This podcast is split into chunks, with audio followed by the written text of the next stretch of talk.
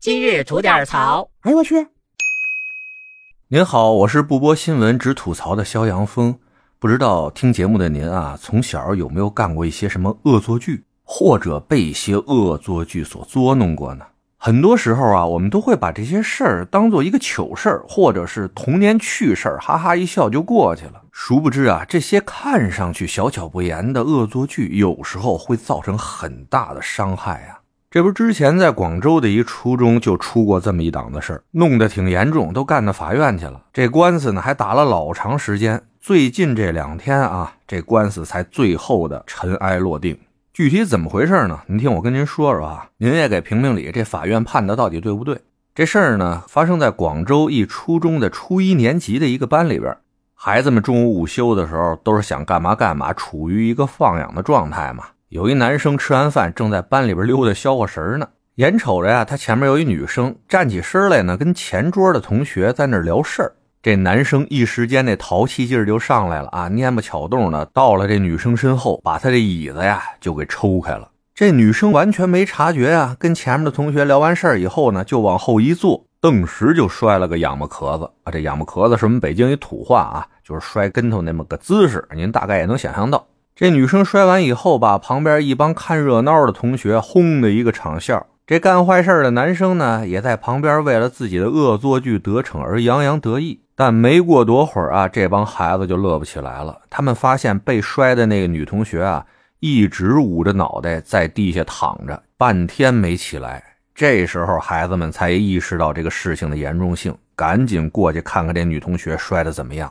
摔在地上那女同学呀，就捂着脑袋跟大家说：“刚才往后摔的时候，脑袋磕桌子上了，现在头晕的厉害，眼睛还模糊，什么都看不见。”这时候孩子们知道害怕了，七手八脚的把这女同学送到了学校的医务室。医务室的老师呢，经过了初步的检查，觉得这事儿啊他看不了，赶紧把这孩子送到大医院去了。最后呢，被诊断出颅脑外伤、双目视神经受挫等等的一些伤。这家大人哪受得了啊？一边带着女孩啊各种治疗，一边呢跟这学校和这个做恶作剧的男生家长商谈这赔偿事宜。但聊了几轮，这事儿都没聊明白。最后这女生家长一气之下，把这学校和男生的父母一并告上了法庭。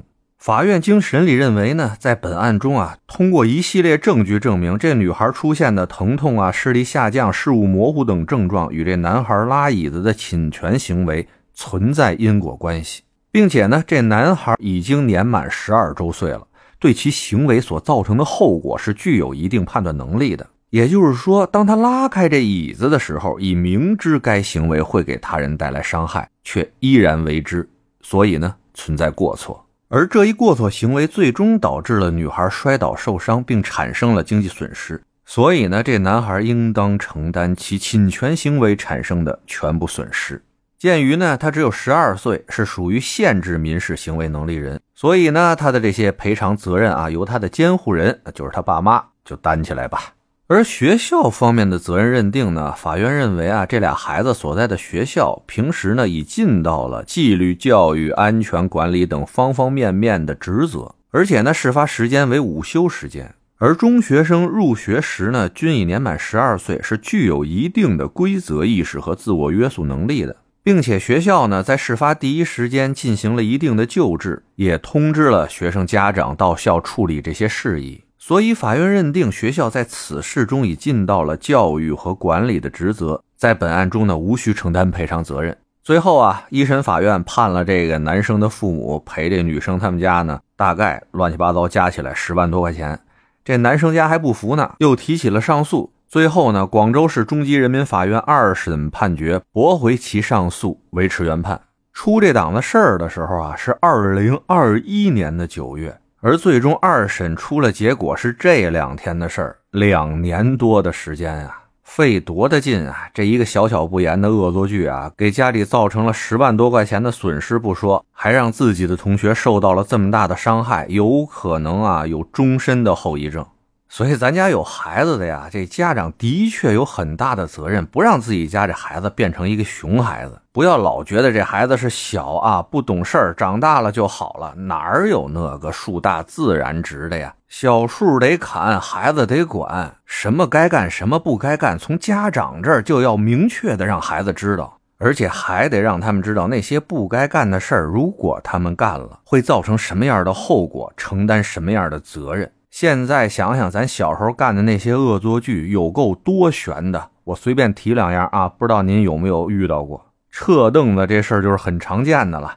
还有在这个学校里追跑打闹的时候，趁这同学不留神，伸个腿一下给他绊一跟头；拿个塑料袋突然套人头上，让人喘不过气儿来。还有那拿弹弓子崩人，从高处往下扔东西砸人的。现在想想，这些都够多悬的呀！行了，跟您这越聊越瘆得慌，我赶紧跟我儿子说说这些事儿啊，可不能干啊！得嘞，我是每天陪您聊会儿天的肖阳峰，您要是没聊够的话啊，咱那还长节目呢，叫左聊右侃啊，是说一些奇闻异事的，您也得空过去听听呗。我先谢谢您了，今儿就这，回见了您呐。